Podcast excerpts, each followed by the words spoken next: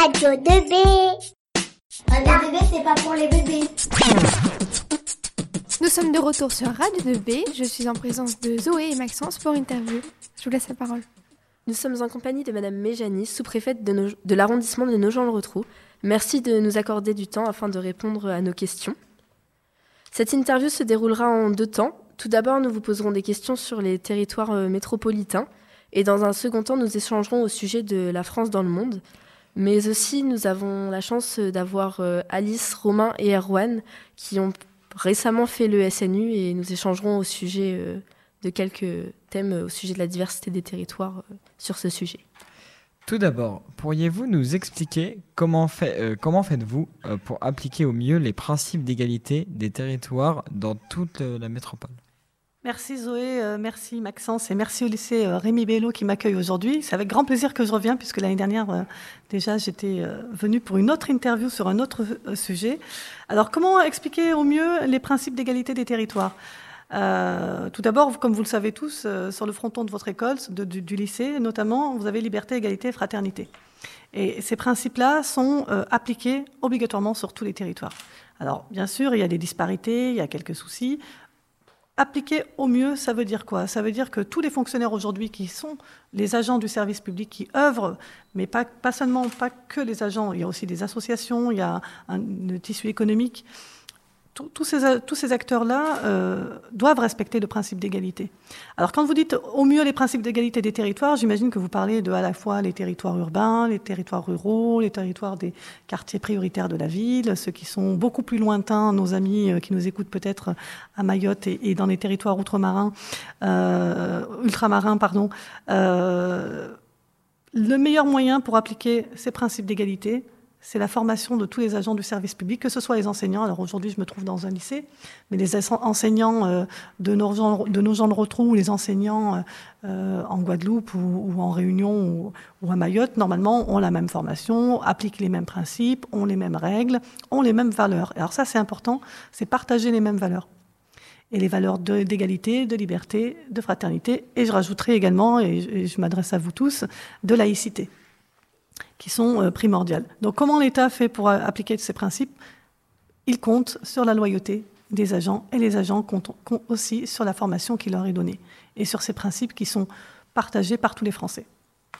D'accord, merci beaucoup. Et entre une grande ville comme Chartres et Nogent-le-Rotrou, par exemple, il y a de nombreuses différences et donc des problématiques qui se posent, comme celle des déplacements. Qu'est-il possible de faire pour améliorer cela? Alors c'est vrai que nos gens le retrouvent. Euh, c'est une ville, de, pour ceux qui nous écoutent, d'à peu près 10 euh, 000 habitants, pas tout à fait 10 000 habitants, euh, qui est à 50 km de Chartres, qui se trouve dans un milieu très rural, puisque la seule ville centre à côté, c'est Châteaudun, qui elle aussi est à 50 km. Donc les sous-préfectures sont à peu près à 50 km toutes de Chartres. Comment elles sont organisées? Alors c'est Napoléon qui avait voulu ça, hein. faire en sorte qu'on soit, je ne sais plus combien d'heures de cheval de, la préfecture, une journée de cheval, je crois, Qu'est-ce que ça veut dire? Ça veut dire que les moyens de transport sont importants. Alors là, vous le citez, vous me dites euh, les déplacements. Effectivement, pour venir à nos gens, vous avez où la route? Bon, voilà, vous prenez votre voiture. Difficile de le faire à vélo. Euh, ou alors le train. Et on a cette chance euh, en France d'être un pays qui est très, très irrigué en train, où la SNCF, certes, a beaucoup abandonné de petites lignes dans entre tout petits villages, mais il reste encore des, des lignes ferroviaires ouvertes, comme Nogent, Chartres, euh, comme Nogent-la Loupe, par exemple, vous avez un train. Tous les matins, il y a des habitants qui viennent de la Loupe pour travailler à Nogent. Et des trains qui s'arrêtent pas aux frontières du département, mais des trains qui vont aussi dans l'Orne, qui vont jusqu'au Mans, qui font Paris, euh, Paris-Chartres, Le Mans, en passant par Nogent. Donc c'est essentiel la mobilité des, habitants.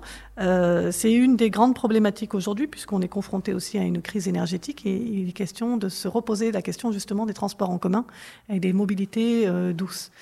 Voilà. Et euh, depuis plusieurs années, des voix euh, s'élèvent pour dénoncer une diminution de la présence des services publics en milieu rural. Le président Emmanuel Macron a annoncé le 10 octobre 2022 la réouverture de six sous-préfectures pour, je cite, réimpulser de, euh, oui, réimpulser de l'État. Qu'est-il possible de faire pour d'autres face à la, la raréfaction des lieux de services publics? Alors, le président de la République a annoncé effectivement six sous-préfectures supplémentaires. Moi, quand je rencontre les maires, ce qui est mon quotidien, hein, juste avant de venir, j'étais en rendez-vous avec le maire de Champron-en-Perché, alors je le cite à la radio, il sera peut-être content d'être cité, qui est juste une petite commune de quelques habitants à côté de Nogent. Et il était très content de recevoir le sous-préfet parce qu'il euh, a pu exposer ses problématiques. Ce que demandent les élus, les collectivités, c'est justement d'être en, contact euh, avec l'État. Alors, il y a plusieurs façons d'être en contact avec l'État, ou bien d'avoir des sous-préfectures, mais surtout d'avoir des services publics. Je pense que votre question a été plutôt aussi là-dessus. Euh, il existe des maisons France Service. Alors, j'ai fait les portes ouvertes des maisons France Service d'Auton du Perche, si vous connaissez Auton du Perche. Là-bas, vous avez euh, à la mairie, financé par l'État, un agent à moitié financé par l'État, pardon, un agent qui s'occupe de faire euh, toutes les démarches sur euh, la mairie, sur le territoire d'Auton, de, pour les habitants qui habitent euh, à peu près à 10 km d'Auton et qui viennent travailler également. Des démarches qu'ils n'auraient pas pu faire si, pas, si, ce, si, ce, point Maison France Service n'existait pas. Par exemple, pour faire des cartes grises, vous êtes obligé d'aller à Chartres ou à Nogent à Auton, maintenant, vous pouvez aussi commencer vos démarches. Pour ce qui est de, la caisse, euh, caisse d'allocation familiale, par, exemple, ou la sécurité sociale, c'est pareil. Donc on a des antennes, en gros, de l'État qui existent au travers des maisons France Service et qui permettent aux usagers, aux habitants, d'avoir en milieu rural une présence plus forte de l'État. Il ne s'agit pas simplement d'avoir un sous-préfet. Bon, c'est bien d'avoir un sous-préfet, c'est bien, et je remercie le président euh, d'avoir euh, proposé de rajouter des, sous-préfectures. Mais ce que, les, élus aussi attendent, c'est la présence de l'État au quotidien pour les habitants. Et les maisons France Service euh, sont faites pour ça. Et on en a une trentaine maintenant sur le département. Et dans mon arrondissement à Nogent, je crois qu'on en est à 4 ou 5 maintenant. Et le recours euh, à l'électronique et aux services en ligne a souvent été fait pour, compenser la fermeture euh, de services de proximité. Toutefois, de nombreuses personnes sont en difficulté face à ces outils, comme euh, les personnes âgées par exemple. Quelles luttes sont possibles face à l'illettrisme électronique ou à l'isolement même?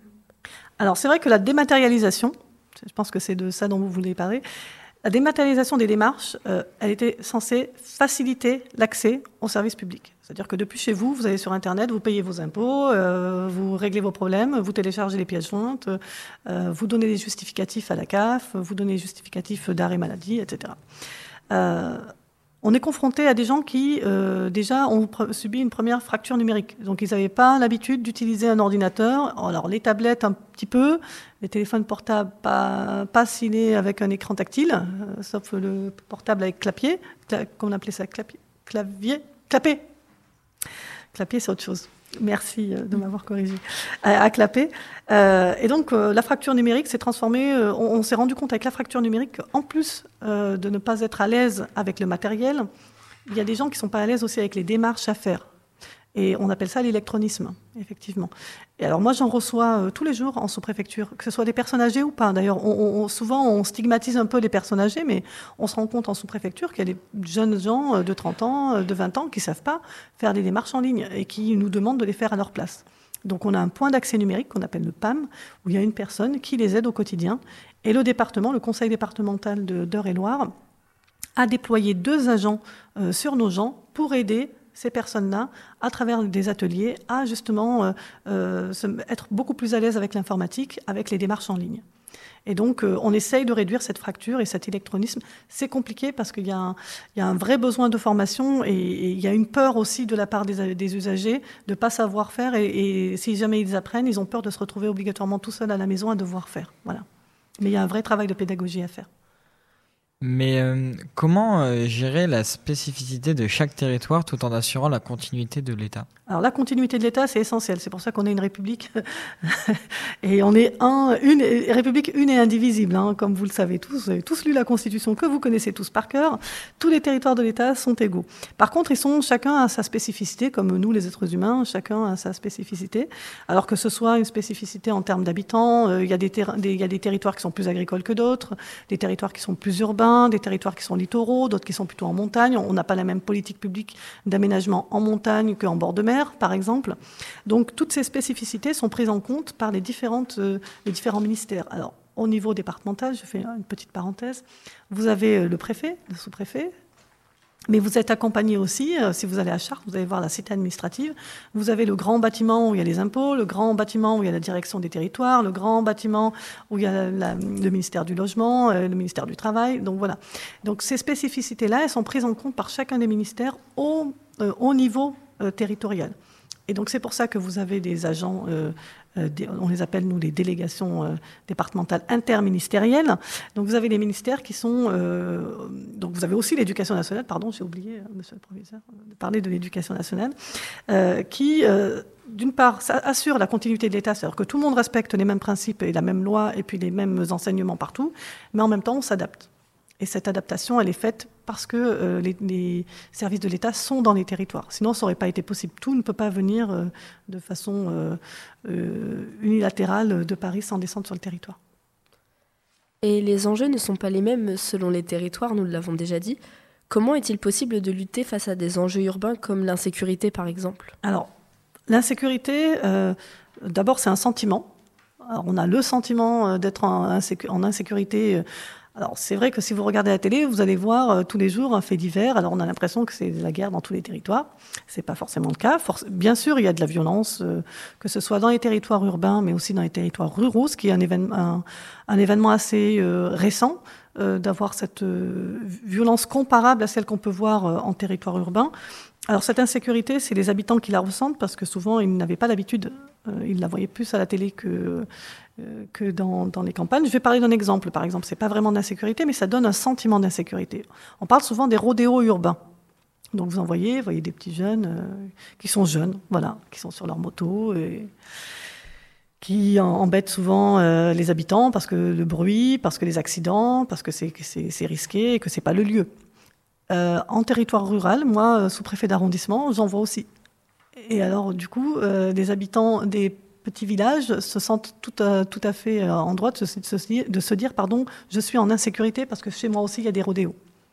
Et, ce phénomène, ces phénomènes un peu copiés, euh, sont, sont, peuvent être endigués. Alors on a un renforcement des forces de gendarmerie en territoire rural, des forces de police, mais ce qui est important, et ce que je disais tout à l'heure quand on, a préparé ensemble l'interview, c'est que l'important, ce qui compte, c'est le dialogue. Alors que ce soit avec les jeunes, euh, très bien, mais le dialogue ne suffit pas tous les jours parce que vous avez quand même un sentiment de, il y a de la violence, faut le dire. Hein. Euh, et dans ce cas-là, ce sont, euh, c'est plutôt la, force de, non plus de persuasion, mais de coercition qui, qui entre en œuvre. Et il y a aussi des enjeux euh, sociétaux. Ainsi, comment peut-on lutter contre les violences dans les milieux ruraux? Alors, il y a, il y a des violences alors, je vais, je vais faire un, petit, euh, une petite parenthèse aussi. Alors, il y a plusieurs types de violences. Il y a les violences que l'on voit dans la rue. Enfin, on se fait agresser, on, notre voiture a été volée, on est victime d'un cambriolage. Donc, ça, ce sont des violences euh, aux biens ou aux personnes qui sont importantes et donc euh, qui sont un peu le quotidien des gendarmes. Ce que l'on voit aussi aujourd'hui apparaître de plus en plus dans, le milieu rural, c'est la violence intrafamiliale qui a, a, fait l'objet d'un Grenelle dont on a fêté en septembre les trois ans. Euh, parce qu'on s'est rendu compte que, euh, surtout depuis la fin du confinement, où tout le monde était ensemble et que ça se passait pas forcément bien, que dans la ruralité, on avait les mêmes problèmes. Alors, je le dis, ça va vous faire sourire, mais c'est un problème que l'on voit quotidiennement. Euh, l'alcool, malheureusement, euh, quand les gens sont en état d'ébriété, souvent ils deviennent très violents et c'est le cas dans beaucoup de, euh, en tout cas de, beaucoup de villages en France. Et dans mon arrondissement, j'ai pu le constater. D'ailleurs, le colonel le dit souvent.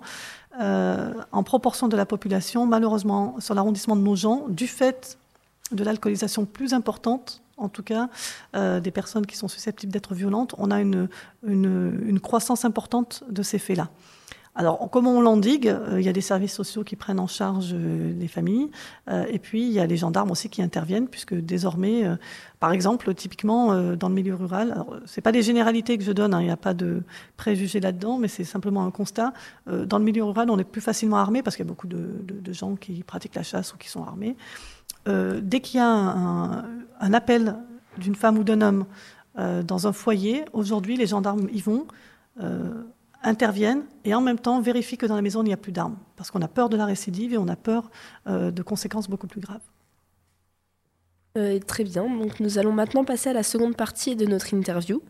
Et pour commencer, nous aimerions vous demander comment est-il possible et que peut-on mettre en place afin de maintenir un service public de qualité à 8000 km de Paris, par exemple, comme à Mayotte, par exemple?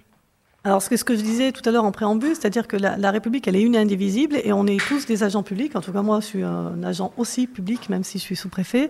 Euh, et donc, euh, il y, a deux choses. D'une part, euh, qu'on respecte chacun dans les territoires les principes de la République, la liberté, l'égalité, la fraternité, la laïcité, mais aussi les valeurs, et qu'on soit loyaux vis-à-vis de, ces principes-là.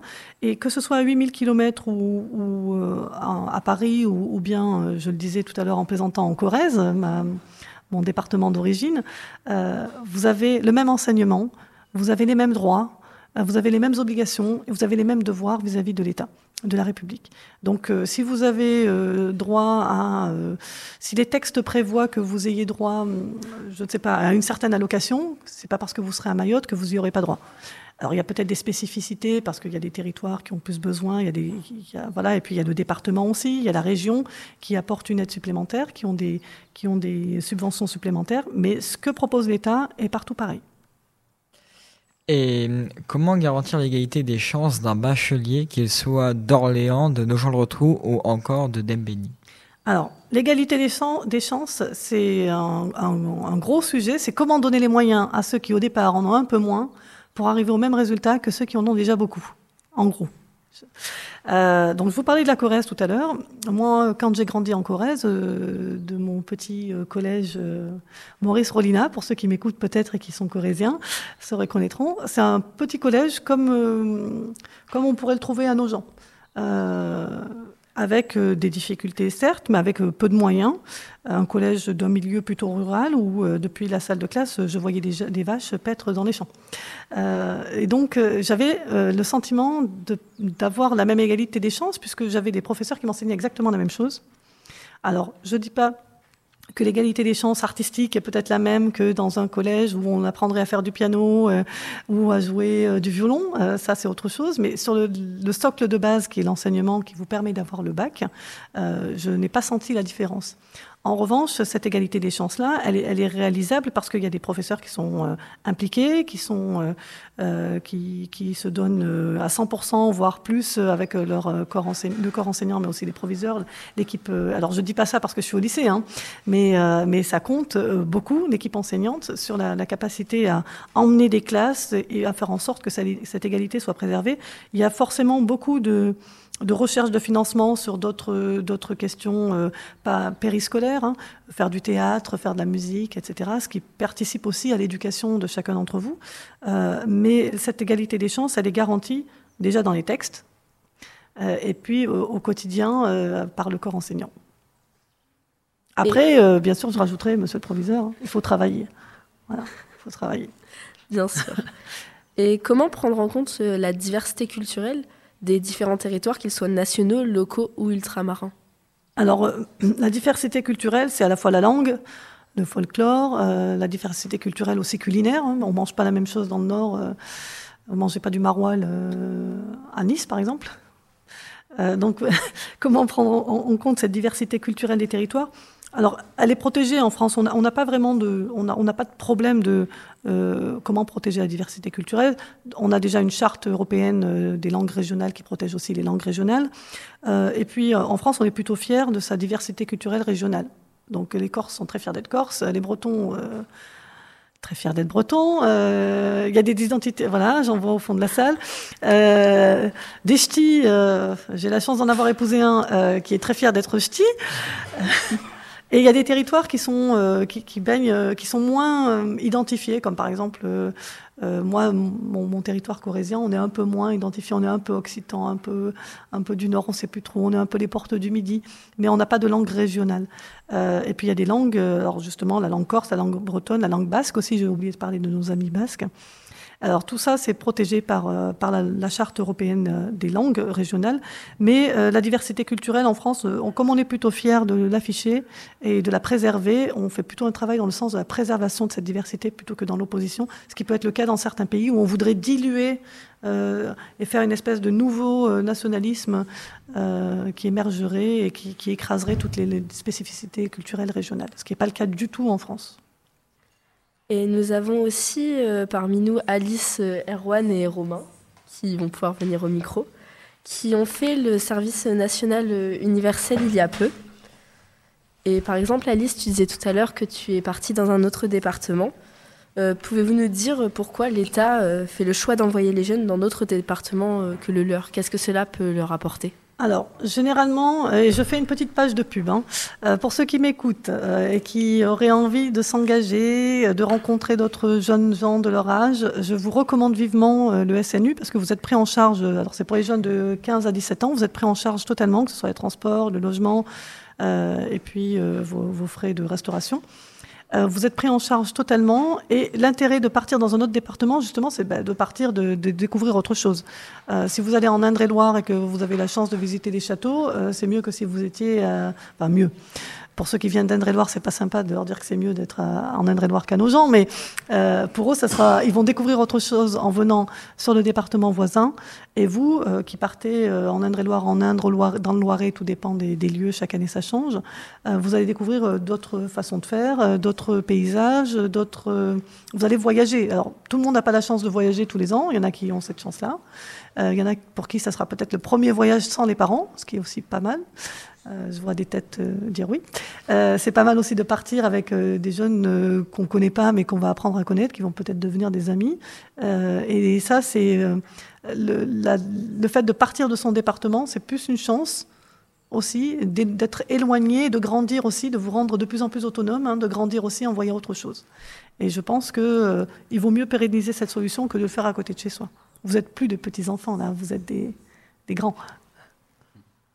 Et le fait qu'ils justement qu'ils partent dans d'autres départements ou territoires euh, qu'on peut considérer, euh, ça participe à la diversité des territoires. Alors voilà, c'est le deuxième point. Ça participe à mm. l'échange aussi entre les différents territoires, voir comment les gens vivent, comment les. Alors si vous êtes, euh, alors c'est pas tellement le cas ici, mais si vous êtes à Dreux par exemple, dans le département, vous êtes à Chartres et que vous avez grandi qu'en milieu urbain, et que vous avez jamais vu, euh, vous avez 15 ans, euh, vous avez jamais vu de ferme, euh, vous avez jamais fait de randonnée en forêt, vous avez jamais fait un camp ou du camping, vous allez voir que le territoire dans lequel vous vivez est absolument complètement différent, ne serait-ce que quand vous allez voyager. Vous allez monter dans un bus, si vous avez la chance d'être côté fenêtre et que vous aimez rêvasser un petit peu, vous allez voir des paysages défiler et vous allez découvrir un peu aussi euh, la formidable diversité des territoires au travers de ces paysages, paysages euh, agricoles, paysages euh, de bois, de prairies qui sont laissés, qui sont laissés à la nature.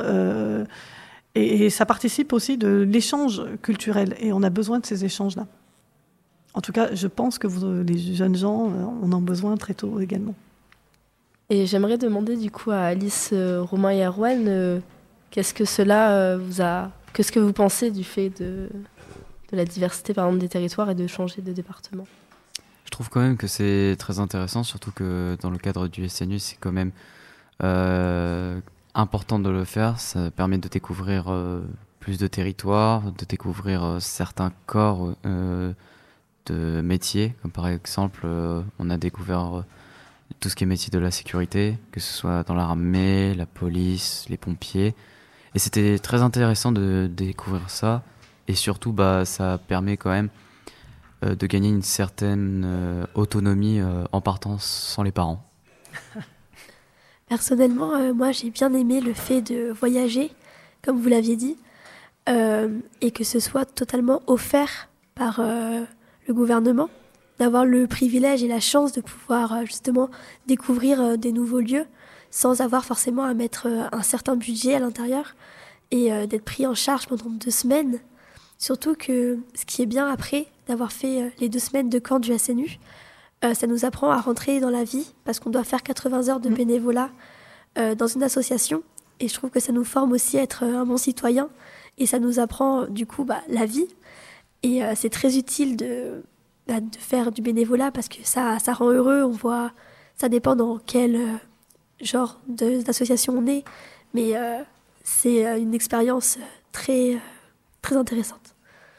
moi, je suis exactement d'accord avec ce que mes compères ont dit. Ça nous fait découvrir plein de choses, que ce soit du coup pendant notre séjour où on va découvrir d'autres lieux comme c'est pas à côté de chez nous et puis plusieurs activités qui, qui, vont nous faire découvrir.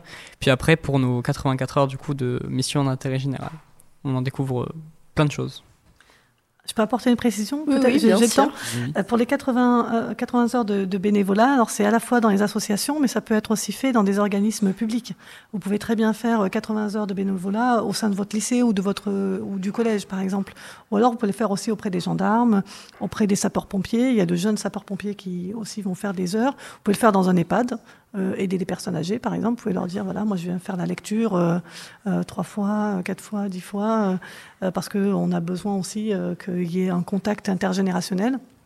Vous pouvez aussi le faire dans des, dans des institutions, hein, préfecture, sous-préfecture. Je ne suis pas en train de faire un appel à, au MIGE, en mission d'intérêt général, mais pourquoi pas, s'il y en a qui sont intéressés, euh, d'accompagner le sous-préfet dans son quotidien et de faire euh, certaines actions euh, quand euh, le sous-préfet euh, va à la rencontre des maires, des populations, etc. Donc il y a vraiment euh, pléthore d'activités. Moi, je vous encourage à, vous y engager parce que le SNU, le premier mot, c'est d'abord engagement. C'est-à-dire que vous prenez euh, un engagement vis-à-vis de vous-même en vous disant, voilà, moi, je vais avoir euh, euh, une nouvelle expérience et je vais peut-être découvrir de nouveaux métiers. C'est ce que vous disiez tout à l'heure, je pense que c'était Erwan qui le disait, découvrir de nouveaux horizons. Et, et puis aussi, il faut rappeler que ce, ce SNU, vous- pendant, pendant le SNU, pardon, euh, vous allez avoir euh, aussi des, des périodes où vous allez parler de l'histoire, de l'histoire de France, de l'histoire du monde, euh, de, de parler de certains métiers, de faire beaucoup de sport aussi. Et c'est vrai, hein, je vois. Oui, oui, on en avait franchement pas mal. Il y avait plein d'heures justement organisées pour, pour ça. Voilà, parce qu'on se rend compte qu'il faut bouger plus pour être en, en meilleure santé. Et donc, il faut continuer à pratiquer du sport, même si les cours de PS, c'est mon grand regret, sont trop peu nombreux. Voilà. poser une question. Euh, vous avez déjà fait vos 80 heures de bénévolat ou c'est encore à- dans, le, dans le futur? Alors moi personnellement, euh, j'ai fait le SNU de juin, donc juste après euh, les enfin juste euh, après euh, la fin des cours, donc pendant les vacances. Et euh, j'ai commencé à faire mes heures de bénévolat euh, à partir de fin octobre, euh, de fin août, excusez-moi. Et euh, je fais deux ou trois heures chaque mercredi Où ça?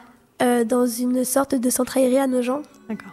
Et euh, pendant les vacances, là, donc pendant les deux semaines, il y a une semaine entière où je vais être du coup en contact avec les jeunes, toute la semaine de 8h à 18h. Et du coup, bah, ça, il me manque encore pas mal d'heures, mais je pense que j'aurais déjà fait là une bonne moitié euh, fin novembre. Et dites-moi, qui vous a trouvé cet organisme? Euh, moi toute seule. C'est-à-dire, il y, a- une liste qui est diffusée des organismes qui peuvent euh, accueillir des jeunes bénévoles du SNU ou c'est à vous de faire la démarche de trouver les, les organismes? Alors, euh, pendant les deux semaines de, de, de camp, on nous présente pas mal d'organismes pour euh, ça. Et après, on nous, sur le site du SNU, on, a, on choisit des catégories que nous aimons et on nous donne, on nous, on nous liste en fait tout ce qui pourrait nous convenir. Et après, euh, il y a aussi des séances. Donc là, c'est pendant les ce week-end, il me semble, ou pendant les vacances, il y a une réunion à Nogent pour tous les jeunes qui n'ont pas encore trouvé euh, leur euh, MIG, leur euh, mission d'intérêt général, pour les aider justement à trouver et leur donner une mission d'intérêt général qui leur sera bénéfique et qui leur correspondra le mieux. Et vous, les deux, je prends un peu la. Vous, alors, votre témoignage sur le, le suite du, des- du SNU, euh, la partie bénévolat. Eh ben, moi personnellement, j'attends toujours une réponse euh, pour mon voilà parce que du coup j'ai trouvé euh, par moi-même un organisme aussi, mais je n'ai toujours pas de réponse. Donc euh, je suis encore dans dans l'un dans sans réponse. Et vous? Alors, euh, j'ai contacté euh, le centre et je suis pareil dans la même situation. Euh, J'attends une réponse officielle, mais sinon je vais la faire euh, à côté de chez moi à Illier, Dans quel domaine euh, en tant qu'animateur. Et vous Euh, la même chose en tant qu'animateur pour euh, jeunes ados. Ah, c'est bien. Déjà, alors, on peut constater euh, que déjà, ça vous met le pied à l'étrier pour chercher par vous-même. Donc, j'imagine que vous avez euh, plus ou moins dû faire une espèce de CV, euh, d'envoyer, de candidater, Une de, lettre de motivation. Une lettre de motivation. Donc, déjà, euh, le premier pas de- vers l'autonomie et vers la recherche de sa propre activité. Et bientôt, vous allez avoir à faire la même chose pour votre job d'été quand vous serez étudiant. Donc, c'est un- Donc, c'est un, bon exercice et vous voyez à quel point c'est pas facile. Il faut être patient. Euh, mais euh, moi, ce soir, j'en profite hein, pour le dire, euh, ce soir, je reçois tous les jeunes du SNU qui ont fait le SNU cette année euh, issus de mon arrondissement et je les reçois à la résidence du sous-préfet pour une petite cérémonie de remerciement à tous ces jeunes qui se sont engagés. Et ça sera l'occasion, puisque monsieur le proviseur a posé la question, euh, de parler avec euh, les responsables de l'éducation nationale qui seront aussi là. Et les gendarmes seront là. J'avais invité les sapeurs-pompiers, mais malheureusement, ils ils seront pas là ce soir. De faire part de vos problématiques, s'il y en a. Euh, si vous attendez des réponses, euh, on peut peut-être aussi euh, vous aider à, à les obtenir. En tout cas, on va essayer euh, de faire en sorte que ça marche pour vous. Donc voilà. Et en tout cas, bienvenue tout à l'heure. J'espère vous retrouver tous les trois. Oui, Tout à l'heure, je pense qu'il y a une dizaine de présents. Il y avait une quinzaine d'élèves de l'arrondissement et je crois que vous serez une dizaine tout à l'heure. Les parents étaient invités, donc si vous voulez venir avec vos parents, il n'y a pas de souci. Si vous voulez être complètement autonome, bienvenue. Euh, vous serez encadré, il n'y a pas de souci. Et Monsieur le proviseur, euh, bien évidemment, est invité également et, sera présent. Très bien. Eh bien, merci beaucoup pour l'invitation en tout Je cas. vous en prie. Eh bien, merci beaucoup, Madame Méjani, euh, d'avoir été avec nous. Merci à vous. Et puis, euh, on se retrouve tout de suite après une musique sur Radio 2B. Retrouvez Radio 2B sur www.regnibello.com slash radio 2B sur www.regnibello.com slash radio 2B